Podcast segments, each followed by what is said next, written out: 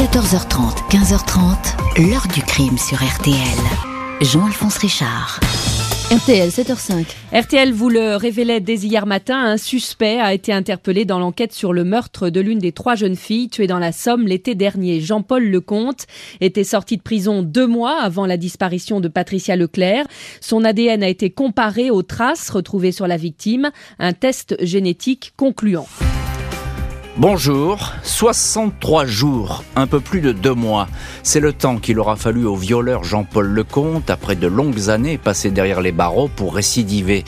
Et cette fois se mettre à tuer deux jeunes filles, Patricia Leclerc et Christelle Dubuisson, 19 et 18 ans, vont avoir le malheur à l'été 2002 de croiser la route de cette silhouette massive qui, durant de longues années, a guetté leur passage.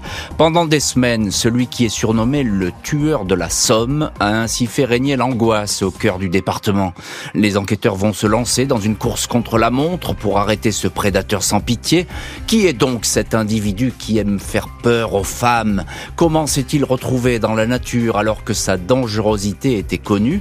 Question posée à nos invités, acteurs et témoins de cette affaire. Émission partenariat avec le Courrier Picard qui publie 20 ans après les faits un hors-série sur cette histoire toujours présente dans les esprits. 14h30, 15h30. L'heure du crime sur RTL. Dans l'heure du crime aujourd'hui, en partenariat avec le journal Le Courrier Picard, l'affaire Jean-Paul Lecomte, un homme qui va être surnommé le tueur de la Somme. À l'été 2002, deux meurtres rapprochés de jeunes femmes vont provoquer une vague d'effroi dans le département.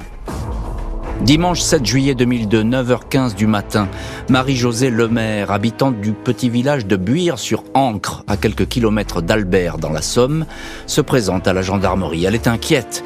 La jeune fille qu'elle héberge, Patricia Leclerc, 19 ans, n'est pas rentrée la veille au soir. Patricia travaille depuis moins d'une semaine au McDo d'Albert. Son service est terminé à 22h et son employeur a indiqué qu'elle avait quitté l'établissement une demi-heure plus tard. Madame Lemaire est d'autant plus préoccupée que le matin, un promeneur qui se baladait avec ses chiens dans le bois de Treux lui a rapporté le sac à dos de Patricia. Il a dit avoir aussi trouvé son vélo. Les gendarmes prennent l'affaire au sérieux. Le bruit de la disparition commence à se répandre. Jean Rose, un habitant du coin, a vu la veille, vers minuit, la bicyclette en bord de route. Son épouse, Nicole, avait croisé deux heures avant une jeune fille qui revenait d'Albert en pédalant à vive allure. Une centaine de gendarmes ratissent les bois, bosquets, marais pour retrouver Patricia. Le lendemain, lundi 8 juillet, 16h20, un agriculteur aperçoit dans un champ en contrebas du chemin un corps de femme. Elle était juste allongée au soleil, le pantalon baissé à mi-cuisse, dira-t-il. Il s'agit bien de Patricia Leclerc, dont le pull vert, le t-shirt, le soutien-gorge sont relevés. La fermeture éclair du pantalon a été arrachée. L'annonce de la découverte stupéfie la population locale et les gendarmes de la section de recherche d'Amiens. Six mois auparavant, dans la nuit du 10 au 11 janvier, une jeune banquière de la région, Elodie Kulik, 24 ans, a été découverte le corps en partie carbonisé. Son ou ses meurtriers n'ont pas été identifiés. Elodie, Patricia, et si en même tueur hantait les routes de la Somme Comme Élodie Kulik, Patricia Leclerc a été tuée de façon barbare. Elle a été violée, a reçu des coups, a été étouffée. On lui a roulé dessus avec un véhicule alors qu'elle était vivante. Le major Pierre Martin, directeur d'enquête, ne veut oublier aucun détail. Trois petites taches de sang et une de sperme sur l'élastique de la culotte de Patricia livrent un ADN masculin, ADN inconnu. Mercredi 21 août, 7 heures du matin, 46 jours après la mort de Patricia Leclerc, des ouvriers signalent aux gendarmes la présence d'un fourgon blanc abandonné en travers d'un chemin de terre sur la commune de Villers-Bretonneux. Ils ont aperçu une basket rouge sur le sol. Il y a des traces qui semblent être du sang. Le véhicule est ouvert, vitre baissée, sans clé à l'intérieur. Il a été volé la veille dans une entreprise de travaux routiers. Le lieu est bouclé. Sous le fourgon, il y a le corps d'une jeune femme habillée d'un gilet noir, un t-shirt shirt blanc retroussé. Elle porte des plaies, sept coups de couteau portés au thorax. La victime a elle aussi été percutée par le véhicule et écrasée. Dans la soirée, après un long porte-à-porte, un homme indique que sa fille de 18 ans, Christelle Dubuisson, a disparu depuis la veille au soir. Il pensait qu'elle avait fugué. Le père est conduit à la morgue. Il la reconnaît. C'est bien elle. Et voilà donc pour deux crimes successifs dans ce triangle de la Somme qui relie les communes de Péronne, Villers-Bretonneux et Albert, peut-être trois crimes d'ailleurs si on compte le précédent, Elodie Kulik qui à cette époque euh, n'est pas euh, élucidé. Bonjour Tony Poulain. Bonjour. Merci beaucoup d'avoir euh, accepté aujourd'hui l'invitation de l'heure du crime. Vous êtes journaliste au courrier Picard, chroniqueur judiciaire à Amiens et dans toute la, Picardie. Et vous êtes co-auteur avec Gauthier Le Cardonnel de ce hors-série que je présente pour ceux qui, peuvent nous regarder en vidéo. hors-série consacré à Jean-Paul Lecomte. Si euh, on est en partenariat avec vous, Tony Poulain, c'est que effectivement ce, ce hors-série il est tout à fait remarquable. Il faut Merci beaucoup. Il faut, absolument le lire. Il y a toute la documentation qu'il faut. Ça se lit comme un roman. Et là, c'est un roman tragique. Et on va en parler dans cette heure du crime. Mais c'est un, un, document tout à fait de premier ordre. Euh, Tony Poulain, euh, je parlais il y a donc ces, ces deux crimes quasiment successifs. Ça va très vite hein, en, en, quelques semaines. c'est tout de suite la psychose dans le département? C'est ces deux crimes, ils sont indissociables d'un troisième, celui d'Elodie. Alors on, va tout de suite. au mois de janvier, lui. Hein. Oui, on va tout de suite le dire. Jean-Paul Lecomte n'a pas pu tuer et violer euh, Elodie Kulik. On, ne le sait pas à l'époque. On ne le sait pas à l'époque. Et euh, bon, vous imaginez bien qu'on fait pas un hors-série sur à chaque anniversaire d'affaires criminelles parce qu'hélas, il y en a, il y en a beaucoup trop. Euh, si l'affaire Lecomte a marqué durablement les esprits dans la Somme au point que c'est encore vive 20 ans après, c'est parce qu'il y a eu la psychose qui a été créée par cette série de cette série de crimes. Euh, il y a une autre manière tout aussi tragique de relier euh, la mort d'Élodie Kulik et, les deux crimes commis par euh, Jean-Paul Lecomte, c'est le fait que la maman d'Élodie Kulik, quand elle a appris la, mort et le viol de Patricia Leclerc, n'a pas supporté cette nouvelle et c'est à ce moment-là qu'elle s'est suicidée en fait. Ah, donc, j'ignorais ce, ce, détail tragique. Il y a, voilà, si, si on parle de triangle de la mort, c'est bien parce qu'il y a trois coins. Et, euh, et, et, dans les esprits, c'est encore lié. Quand bien même très vite, on a su que Jean-Paul Lecomte n'avait rien à voir avec l'affaire Kulik. On, va faire le lien. On va continuer à faire le encore, C'est encore lié. Et, et c'est pour ça que c'est pour ça qu'on on a eu l'idée de, de, faire ce supplément. Ça fera ça fera exactement 20 ans demain, 25 novembre, que Jean-Paul Lecomte a été interpellé. Et l'autre raison, vous allez en parler, c'est la, la, personnalité de, de Jean-Paul évidemment. Et cette heure du crime, elle va tourner autour de cette personnalité euh, à la fois effrayante et très singulière. Et puis avec, euh, peut-être sans doute, on a raté peut-être plein de choses autour de cet homme, mais on va en parler. Euh, Patricia Leclerc, Tony Poulain, Patricia Leclerc, le premier meurtre, on peut dire que c'est particulièrement sauvage. Oui, les, les, enquêteurs ont été marqués parce qu'ils parce qu'ils ont vu de l'état du corps de, de Patricia Leclerc. Euh, Alors que c'était des hommes d'expérience, hein, d'habitude. Oui, hein. oui, qui, qui hélas en, en voit, mais euh, mais cette jeune fille euh, qui, qui en plus était était frêle, une, petite jeune fille, elle, elle, a été elle a été violentée sexuellement et physiquement. Hmm. De manière particulièrement cruelle. Oui, et puis il y a cette histoire de voiture qui, est un petit, qui va être un petit peu une signature d'ailleurs dans ces deux meurtres, cette voiture qui passe sur le corps alors que la victime est encore vivante. Oui, ça c'est les, les, médecins légistes qui vont le dire après. Mm. Euh, on, ose croire qu'elle était plus consciente si elle était vivante. Euh, euh, un, mot sur Patricia Leclerc, parce que ces émissions, évidemment, elles sont aussi dédiées aux victimes. On les oublie jamais dans l'heure du crime, et c'est important d'en parler. Patricia Leclerc, c'est une, une, jeune fille, une jeune femme qui a pas tellement de famille, c'est ça Elle, a été baladée de foyer en foyer Ses, ses parents n'ont pas pu s'occuper d'elle, euh, et donc elle a, elle a, été placée. Et là où c'est encore plus rageant, j'ai envie de dire, euh, sa mort hein, dans, dans, de telles conditions, c'est que c'est une jeune fille qui, après une enfance euh, pas facile, euh, commençait à entrevoir une lueur d'espoir, c'est-à-dire qu'elle était dans une famille certes d'accueil mais aimante, euh, qu'elle avait trouvé un petit boulot euh, au, McDonald's d'Albert, euh, qu'elle était en train de conquérir son, son, autonomie, elle qui était décrite comme très timide, le, simple fait qu'elle rentre seule, hélas, en soirée ce, ce, soir de juillet, prouve qu'elle était, elle était en train de prendre sa vie en main, j'ai envie de dire. Donc ça c'était effectivement, elle avait un parcours sans doute tracé devant elle et elle était sans doute heureuse de la la qu'elle commençait à entrevoir. On pouvait imaginer que le meilleur était à venir. C'est ça. Et c'est le pire qui est arrivé. Euh, bonjour maître Jérôme Crépin. Bonjour. Merci beaucoup vous aussi d'avoir accepté l'invitation de l'heure du crime et d'être vous aussi aujourd'hui dans le studio de l'heure du crime. Alors euh, dans cette affaire, euh, vous apparaissez, vous êtes l'avocat de la famille Dubuisson, on va dire comme ça. Je suis hein. l'avocat d'une partie des membres de la famille Dubuisson, notamment de, de, la maman de Christelle. De la maman. D'autres confrères intervenaient pour, pour les frères de Christelle. Voilà, alors vous êtes l'avocat de la maman et c'est important parce que vous avez bien suivi cette affaire, vous la, vous la connaissez parfaitement. Euh, on, parlait euh, à l'instant de Patricia Leclerc. Un mot sur, sur Christelle Dubuisson. Qui, qui est-elle, cette, cette jeune fille? Elle a 18 euh, ans, c'est ça? C'est une enfant qui a vécu beaucoup toute seule et elle est morte toute seule. Hmm. Euh, ce sont des enfants qui ont fait l'objet de, de, mesures de placement avec euh, une situation, une situation sociale et familiale défavorisée. Je dirais un peu un parallèle avec euh, un parallèle avec Patricia Leclerc quand même. Elle, aussi, elle est vulnérable, on peut dire comme absolument, ça. Absolument, Elle, elle est, elle est, elle est vulnérable. C'est, elle est vulnérable. Il y a une mesure de placement, une procédure de divorce qui s'est très très mal passée entre les parents. Enfin, vraiment une situation sociale extrêmement défavorable. Mmh. Maître Crépin, et puis je poserai aussi la question à Tony Poulain, c'est forcément quelqu'un qui connaît le coin, qui a fait le coup. À l'époque, on ne sait pas que c'est le comte, mais c'est quelqu'un qui c'est quelqu'un qui connaît le coin. Je dirais surtout pour la partie parce que je me suis intéressé au dossier Patricia Leclerc, mais, mais sans entrer dans le détail parce que j'avais euh, suffisamment de travail avec le, dossier de Christelle. Euh, il est évident que euh, là, l'endroit où Christelle a été euh, très certainement, je dis très très certainement récupérer ou est-ce qu'elle faisait du stop ou est-ce que c'est par la force euh, Elle prenait toujours le même chemin pour rentrer entre son domicile et puis le, village proche où elle allait voir ses copains. Elle rentrait à pied toujours par cette petite route. Il faut connaître cette route. Tony Poulain. C'est pas le hasard. Euh, c'est pas le hasard, exactement. Tony Poulain, c'est intéressant hein, ce que dit euh, Maître Crépin, parce qu'effectivement, euh, c'est, on a l'impression qu'on est face à un maniaque sexuel, puisque c'est effectivement une attaque sexuelle dont il s'agit, qui guette ses victimes, ses proies, c'est ça? Oui, il y a, y a aussitôt un aspect prédateur qui vient à l'esprit, euh, et vous employez le, mot proie, euh, c'est celui qui convient d'employer.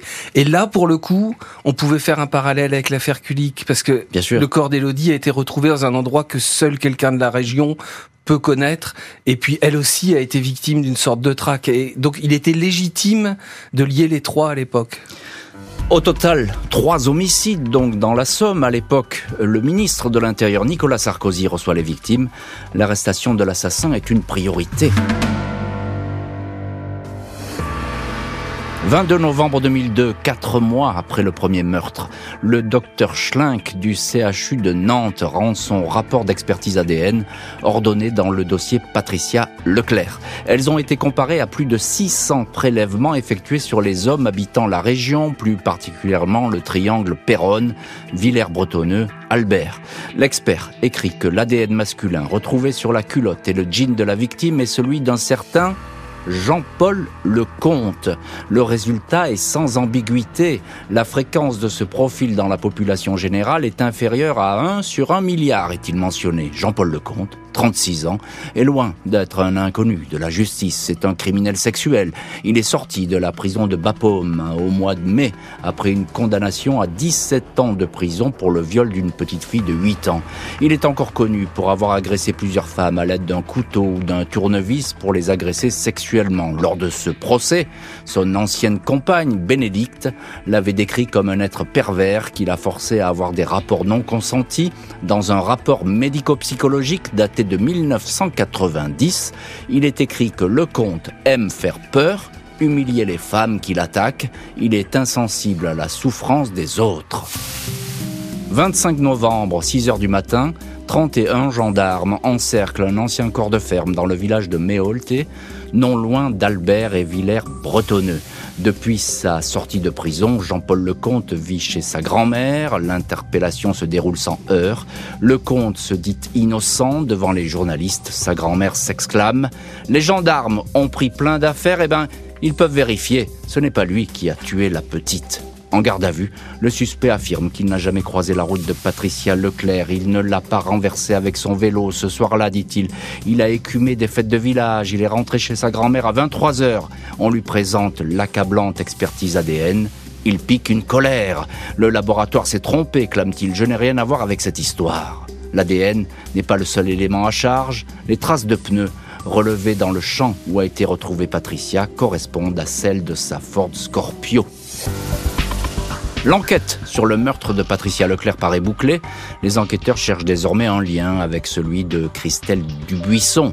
Les gendarmes ne disposent pas dans ce dossier de traces ADN, mais d'un précieux témoignage. Un homme a vu l'individu qui a volé le fourgon blanc utilisé lors du crime. Il conduisait un cyclomoteur. Jean-Paul Lecomte a bien un vieux cyclomoteur dont les pneus sont analysés par un expert en recherche géologique. Les résidus sont identiques à ceux très spécifiques du parking de l'entreprise de travaux publics où a été dérobé le fourgon. D'autres analyses, celles du poste de conduite du véhicule et des chaussures du suspect, permettent d'affirmer que celui-ci est bien le dernier conducteur. Le 5 janvier 2005, Lecomte est mis à l'examen dans le dossier du buisson. Une mise en examen qui intervient quelques jours seulement avant son premier procès pour le meurtre de Patricia Leclerc. Ce procès et ceux qui vont suivre, on va évidemment en parler dans les chapitres suivants de l'heure du crime. Euh, alors comment le comte va-t-il pouvoir se défendre de ces monstrueuses accusations Deux femmes assassinées, ça va être très très compliqué pour lui. On reprend avec vous Tony Poulain, journaliste au Courrier Picard. Courrier Picard, vous êtes notre partenaire aujourd'hui avec la sortie euh, de ce supplément euh, qui sera en vente, qui est en vente déjà depuis hier, le tueur de la Somme, supplément du Courrier Picard on reprend dans l'ordre. Pour Patricia Leclerc, finalement, ce qui est le plus fort contre le comte, c'est l'ADN. Hein. Euh, mm. ça, c'est évident, c'est la, la, la, absolue, même si l'ADN n'est pas une preuve. Non, et même si, euh, si on en est encore euh, au, balbutiement en 2002, ça a énormément évolué depuis. Alors, la reine des preuves, ça n'existe pas, Maître Crépin le confirmera. il est vrai quand même que, que l'ADN, c'est les scientifiques nous parlent de de certitude à 99,999%. Euh, alors le 100% n'existe pas. C'est, il est quand même très difficile pour lui de se, de, de, se défausser quand on lui dit votre ADN était sur la culotte de la jeune fille. Et d'ailleurs, quand on lui dit ça, et vous l'écrivez dans votre, dans votre supplément sur le tueur de la Somme, le supplément du courrier Picard, et quand on lui dit ça, il pique une colère terrible. Il dit c'est pas moi, il se lève, il essaie même d'arracher ses, ses menottes, je crois ça me donne l'impression qu'il n'avait pas prévu que l'ADN allait pouvoir le trahir. Euh, et en effet, il pique une grosse colère. Il va piquer une nouvelle colère lors de son premier procès. On peut peut-être tout de suite dire qu'il a nié au premier procès, qu'il a fait appel, qu'il a avoué au deuxième procès, et puis qu'il y a eu un seul procès euh, concernant euh, l'affaire du Buisson, et que là, il va nier et qu'il va se désister de son appel. Il n'y aura pas de quatrième procès. et il, a cette phrase au premier procès. Il a dit :« Je suis prêt à mourir pour vous dire que c'est pas mon sperme qui était qui était sur place. Hmm. il est surpris, c'est-à-dire qu'il s'attendait pas à ce qu'on effectivement on découvre une, trace. Je suis pas dans son cerveau. votre analyse. Mais, c'est ma théorie. Il, avait. Il connaît trop bien le système judiciaire pour ne, pas s'être imaginé qu'il allait être euh, dans le viseur. D'ailleurs, quand un gendarme vient le voir une première fois pendant l'été, il lui dit ah ben je vous attendais. Hum. Euh, oui, il est décontracté. Et je pense qu'il avait euh, il avait mis au point son système de défense et que en 2002 l'ADN c'était pas si courant, c'était pas si connu hum. du grand public. Donc je pense que celle-là, il l'a pas vu venir. Il l'a pas vu venir.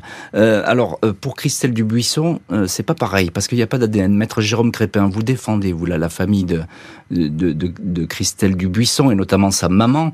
Là, c'est un travail d'expertise très pointu que, que les, les, les, gendarmes ont mené. Hein. Travail d'expertise pointu, il va falloir, je dirais, euh, additionner l'ensemble des indices qui sont en notre possession parce qu'il n'y a pas de preuve formelle. Hein. Il n'y a pas de preuve formelle. Je vais, je vais être objectif le dossier Patricia Leclerc, il a été judiciairement d'une très grande utilité pour la partie civile que j'étais et pour l'acquisition.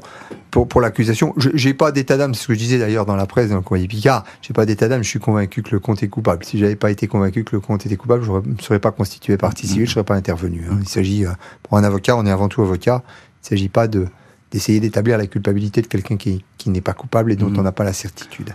Mais en l'occurrence, on avait suffisamment d'éléments pour confondre Jean-Paul Lecomte. Mais si ce n'avait pas été le compte, je veux dire qu'on est toujours dans des suppositions, si ce n'avait pas été le compte et si on n'avait pas eu le dossier Patricia Leclerc, ça aurait été beaucoup plus compliqué. Alors votre franchise vous honore parce qu'effectivement euh, c'est un, un, discours très clair. Mais euh, juste encore un petit mot, euh, maître Crépin. Ces expertises, ça va très loin. C'est un expert géologue, je crois. C'est vrai que comme on n'a pas de preuves absolues, on va avoir des indices. Alors c'est je dirais la deuxième partie de mon propos. On va avoir des indices, notamment euh, ce qu'on retrouve, tout ce qui est cailloux, poussière, etc. Sur les roues du cyclomoteur de, de Jean-Paul Lecomte, ça correspond exactement. Ah au même type de, de minéraux qu'on retrouve dans la cour de cette société à Bucois, où la camionnette va être dérobée. On va aller d'ailleurs jusqu'à, quand je, quand je dis enlever l'ensemble des fils d'un survêtement, des fils de survêtement de Jean-Paul Lecomte, parce qu'on va retrouver également des fils à l'intérieur de la camionnette de cette société et on va comparer les fibres qui sont les unes avec les autres et ce sont des fibres avec un produit de, type identique. Alors certes, c'est du prêt-à-porter, donc on peut retrouver, mais des indices qui vont s'additionner les uns C'est toujours, c'est toujours stupéfiant le travail de police scientifique. Ah, il, est incroyable. Dans, le dossier, dans le dossier du buisson, je pense que c'est une école, le, travail de police scientifique et le travail des enquêteurs d'une façon générale, hein, des, des, brigades de recherche dans ce département.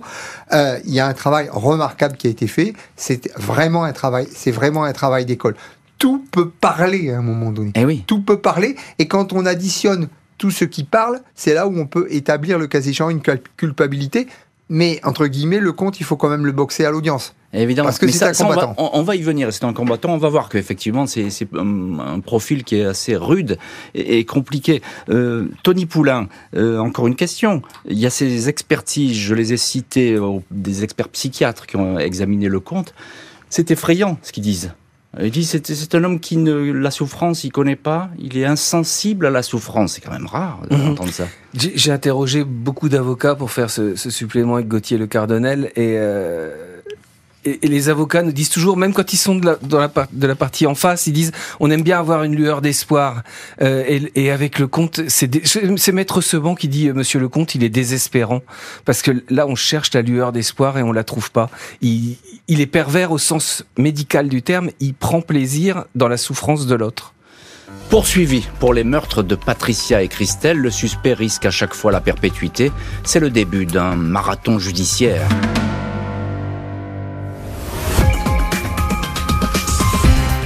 Là, on avait quelqu'un qui avait déjà été condamné pour des faits similaires. Peut-être que si on avait agi plus vite, on aurait pu éviter l'affaire du buisson. Donc, euh, on a peut-être raté là, au début de l'enquête, quelque chose d'important. Lundi 31 janvier 2005, Jean-Paul Lecomte, 39 ans, comparé devant la cour d'assises de la Somme au palais de justice d'Amiens. La salle est comble, l'hostilité palpable, au point qu'on a préféré habiller l'accusé d'un gilet pare-balles. Col roulé, physique trapu et imposant, le comte s'exprime avec des mots choisis. Des femmes le décrivent comme un pervers violent, un policier témoigne. Il s'est comporté comme un chasseur, il attendait sa proie, il ne voulait laisser aucune trace. Le comte nie avoir tué Patricia Leclerc. Il invente une histoire dormir debout. Deux hommes dans une voiture ont fait le coup, lui seulement aurait porté le corps. Je ne l'ai pas tué tout seul, s'embrouille-t-il. Avant de se reprendre, je ne l'ai pas tué du tout. Sur l'ADN, il s'exclame Ce n'est pas mon sperme, je suis prêt à mourir pour vous dire que ce n'est pas le mien. Ses avocats, maître Bouli et Combe, demandent de ne pas diaboliser l'accusé. Il faut un peu plus d'une heure au juré pour trancher. Perpétuité, avec 22 ans de sûreté. Le condamné fait appel. Lundi 26 mars 2007, deux ans après le premier procès, le comte est devant la cour d'assises d'appel de l'Oise à Beauvais. Ses nouveaux avocats sont deux femmes, Sandrine Makarevitch et Christelle Vast. L'accusé, cette fois, reconnaît le meurtre de Patricia Leclerc ainsi que des attouchements, mais certainement pas le viol. C'est par hasard qu'il a doublé le 6 juillet 2002 Patricia sur son vélo. Je lui ai fait signe de s'arrêter. Elle n'a pas voulu, je l'ai bloquée. Elle s'est assommée, je l'ai mise dans la voiture. J'en ai profité pour lui faire des attouchements j'ai caressé sa poitrine. Ça m'a rappelé ma précédente affaire. J'ai paniqué. Je l'ai traîné dehors. Je l'ai étranglé. Je l'ai frappé à coups de poing. J'ai roulé sur elle. Maître Didier Seban, avocat de la partie civile, commente Reconnaître un peu pour n'avouer jamais. Monsieur Lecomte jouit d'abord de la douleur de l'autre. À nouveau perpétuité et 22 ans de sûreté. Et Tony Paulin, vous êtes euh, à, ce procès, vous êtes journaliste au, courrier Picard, et le courrier Picard qui sort euh, depuis hier un, supplément qui est appelé Le tueur de la Somme, et qu'il faut lire absolument pour avoir tous les ressorts euh, de cette affaire et de ces meurtres. Pour l'instant, on est au, premier meurtre, celui de Patricia Leclerc, face à cette cour d'assises. Est-ce que entre ces deux procès, première instance et appel, le compte est différent? Est-ce que vous avez perçu un personnage différent? Je dois vous dire que j'étais pas présent à ces procès en tant que ah, chroniqueur judiciaire. Non, non, je le suis devenu très peu de temps après. Euh, en revanche, j'en ai tellement entendu parler que j'ai l'impression d'y avoir assisté. Euh, il, il, a évolué. Euh, je, je, crois qu'il a compris. Euh, il a compris qu'il fallait lâcher quelque chose. Il a aussi eu de de nouvelles avocates euh, et ses premiers avaient du talent, hein, Maître Combe et Maître Bouli, mais je pense que le, fait que ce soit deux femmes euh, qui ont beaucoup travaillé avec lui en amont du procès ont, pu le faire évoluer. Euh, comme vous l'avez très bien dit, hein, il, il, va avouer, mais à minima, il va, en fait, il va avouer ce qu'il peut panier. Euh, ça, ça, ça, va malgré tout rester euh, décevant pour, pour les proches de Patricia. Mais le, fait est qu'il y a une évolution, on peut pas dire le contraire. Et il y a aussi, moi je l'ai pas raconté ça, mais dites, dites un mot là-dessus. Euh, au, parloir, il rencontre sa grand-mère. Le parloir est sonorisé, comme on dit, c'est-à-dire qu'il y a des écoutes qui sont placées. Il l'ignore. Et là, il va dire, ben oui, j'ai fait le coup, c'est ça? Oui, alors en, disant que qu'il qu'il a, en, en disant qu'en effet, il était il était sur place et qu'il y a participé, mais avec d'autres hommes. Euh, et, et, sa grand-mère qui le défend toujours, et ça, ce sera une constante. Euh, je pense que c'est la seule femme qui, qui, a aimé le conte finalement. Euh, elle, va dire bah oui, mais il a été entraîné, il a été entraîné. mon, mon petit-fils peut pas peut pas avoir fait ça de lui-même. Mm. Mais il est vrai que cette sonorisation permet euh, de contrecarrer en tout cas sa première version qui était de dire moi j'ai absolument rien à voir là-dedans. J'étais dans les fêtes de village et je suis rentré. Maître Jérôme Crépin, euh, vous vous êtes l'avocat de, de l'autre victime, l'avocat de, de, la famille euh, de Christelle Dubuisson. Alors vous n'êtes pas officiellement à ce procès, euh, mais on a déjà le, le comte qui avoue toujours partiellement, un petit peu par bribes. C'est un puzzle qu'il faut chaque fois réassembler. C'est ça le conte c'est plus compliqué que ça. Le compte dans le procès, je dirais le procès de Christelle, parce que finalement j'étais l'avocat de Christelle, j'étais l'avocat d'une absente, définitivement absente. Euh, le compte, c'est différent. Le compte, il joue. Et, euh, le compte, il joue, il joue un rôle, il joue une pièce, euh, et il est devant une cour d'assises. Euh, il est en représentation devant une cour d'assises. Il sait au moment où il rentre devant la cour d'assises, que ce soit dans le procès de de Christelle ou que ce soit dans le procès de Patricia, dans le procès Patricia Leclerc, il, connaît l'issue. Hmm. Il connaît l'issue au moment où le rideau va tomber. Donc il va y avoir une espèce de jeu où il va. Le, but de le conte, c'est de, devenir maître du jeu. Et pour nous, en tout cas pour moi, c'était de lui donner confiance et de faire en sorte qu'il soit le plus à l'aise possible pendant le procès de Christelle pour le moment venu aller là où je voulais aller. Le condamné va désormais comparaître effectivement pour le meurtre de Christelle Dubuisson, mais dans ce dossier, pas de preuves par l'ADN.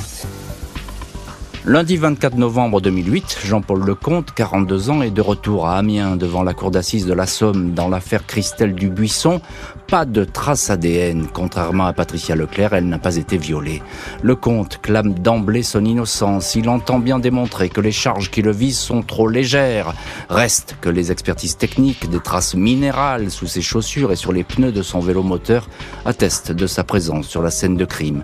Et comme Patricia, Christelle a été écrasée l'un des avocats de la mère de Christelle, maître Jérôme Crépin, montre à Jean-Paul Lecomte des photos du corps supplicié de la victime. C'est dur à voir, commente l'accusé.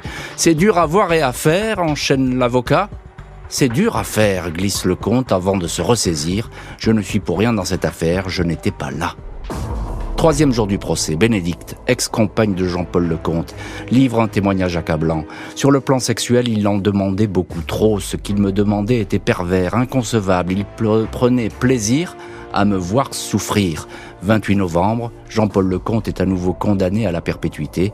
Il a écouté le verdict en gilet pare-balles, la tête couverte d'un casque. Crève en prison, ordure, lui lance un des frères de Christelle Dubuisson. Et ce cri de haine, vous le rapportez, Tony Poulain, avec euh, Gauthier Le Cardonnel, tous les deux journalistes au Courrier Picard, dans le supplément du Courrier Picard qui, depuis hier, est dans tous les kiosques et qu'il faut lire pour bien comprendre cette affaire. Euh, le compte. Un, petit mot, Tony Poulain. Euh, il n'y avait pas de preuves dans le, on l'a dit déjà, dans le, dans le dossier du Buisson, pas de preuves formelles, si ce n'est ces analyses très techniques sur, sur les semelles, etc., et sur certaines de ces affaires.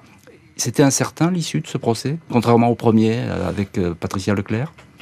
Il a, il, a payé pour l'ensemble de son œuvre, euh, le comte, et c'est sa personnalité, ses antécédents judiciaires qui, qui je pense, ont, ont la décision. Maître Crépin l'a bien dit. Imaginons que le comte soit une personne avec un casier judiciaire vierge, une vie de famille, un travail. Ça aurait été beaucoup beaucoup plus compliqué de lui mettre sur le dos le, le, meurtre de Christelle et d'ailleurs je suis même pas sûr qu'il aurait été interpellé. Il euh, n'y a pas de preuve formelle et le comte le sait parce que ce que nous ont dit tous les intervenants aux, trois procès, euh, c'est que le comte, on, peut dire que c'est une brute mais on peut pas dire que c'est un idiot. Euh, il parle très bien d'ailleurs. Il, parle bien. D'ailleurs, il a repris des études euh, en détention euh, et il a quasi, il a, il a obtenu le, le droit d'entrée à l'université. Euh, il parle bien, il connaît parfaitement le système judiciaire. Il faut quand même se dire qu'avec la première affaire de mœurs, il a passé quelques temps en prison quand même. Donc, oui, euh. et puis euh, et puis il a quand même connu quatre procès d'assises. Ah oui. Euh, donc il sait comment ça marche, il sait euh, il sait quand il va falloir lâcher un peu de lest.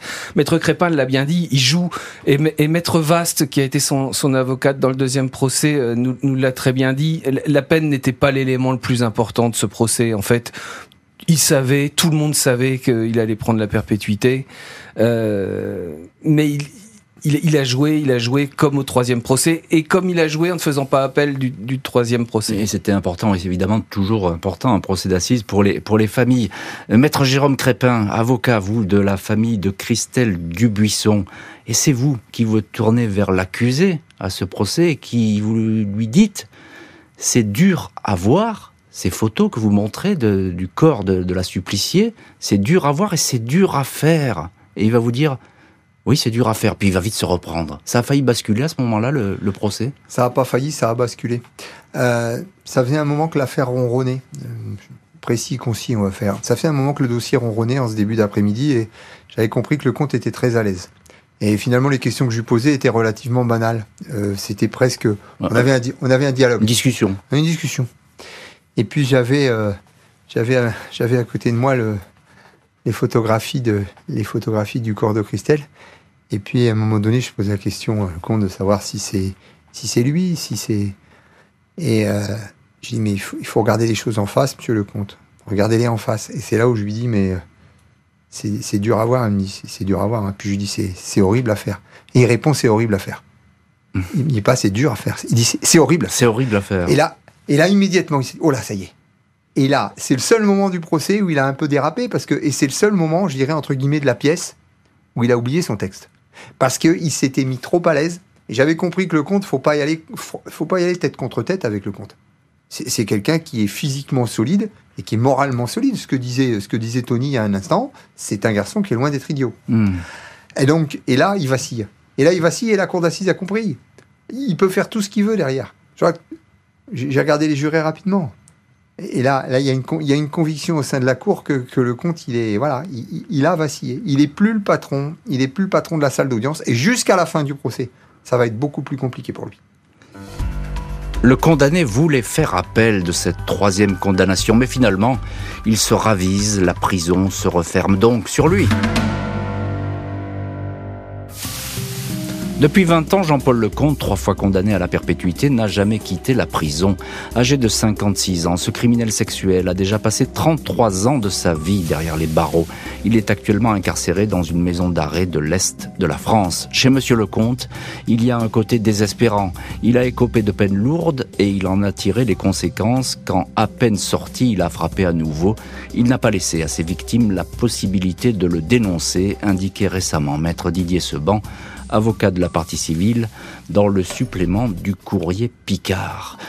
Jean-Paul Lecomte aura théoriquement le droit de demander une libération conditionnelle à l'issue de sa peine de sûreté. Si tel est le cas, le juge d'application des peines aura alors la lourde tâche de dire si le meurtrier de Patricia et de Christelle est toujours dangereux et une tâche effectivement très très lourde pour ces magistrats qui auront peut-être à examiner un jour euh, le dossier Lecomte. Maître Jérôme Crépin, dans cette affaire, vous avez défendu euh, les intérêts de la famille Dubuisson, de Christelle Dubuisson, et notamment les intérêts de sa maman. Il va sortir un jour, Lecomte en théorie, Jean-Paul Lecomte pourrait sortir un jour euh, sur une décision du tribunal de l'application des peines de trois magistrats et pas d'un juge de l'application des peines. Compte tenu de, de, la peine qui a été prononcée, c'est le tribunal de l'application des peines, c'est une juridiction collégiale.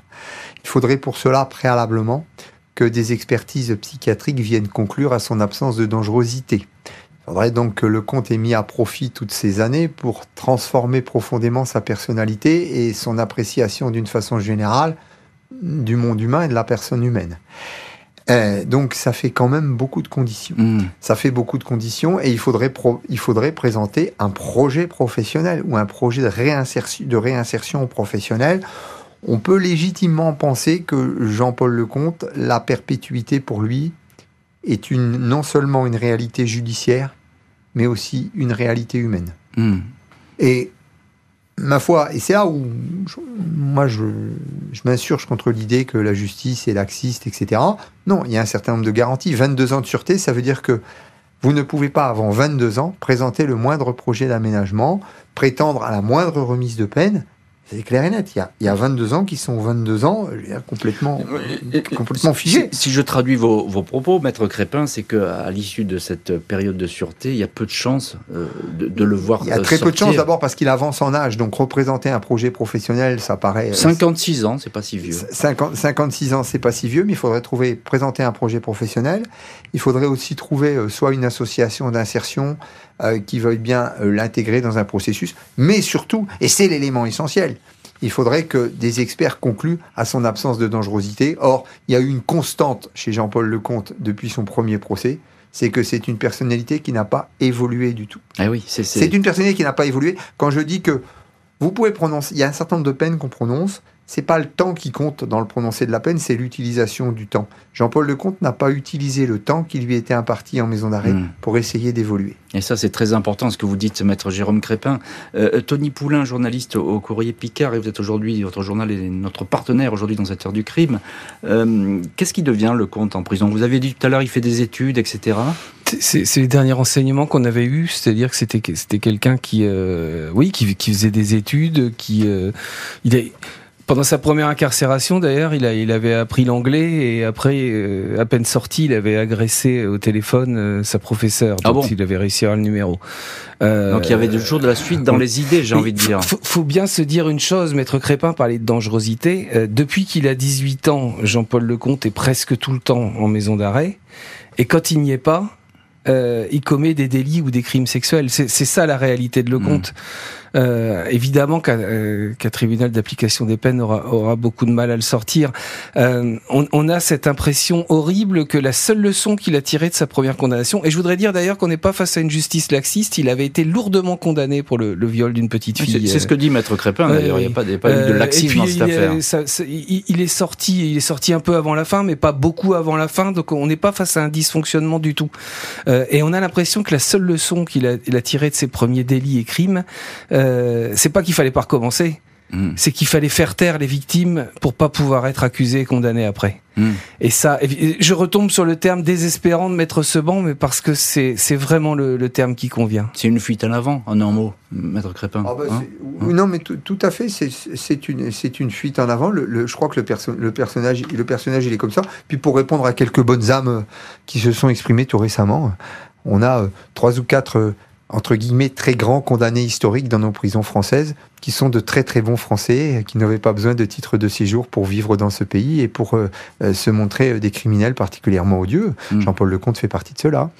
Euh, Tony Poulain, un, un mot sur euh, euh, votre supplément du courrier Picard, euh, le tueur de la Somme. Alors, je l'ai dit et redit, mais c'est pas de la flatterie, mais c'est vraiment très bien fait. Il faut le lire. Il faut le lire ce supplément.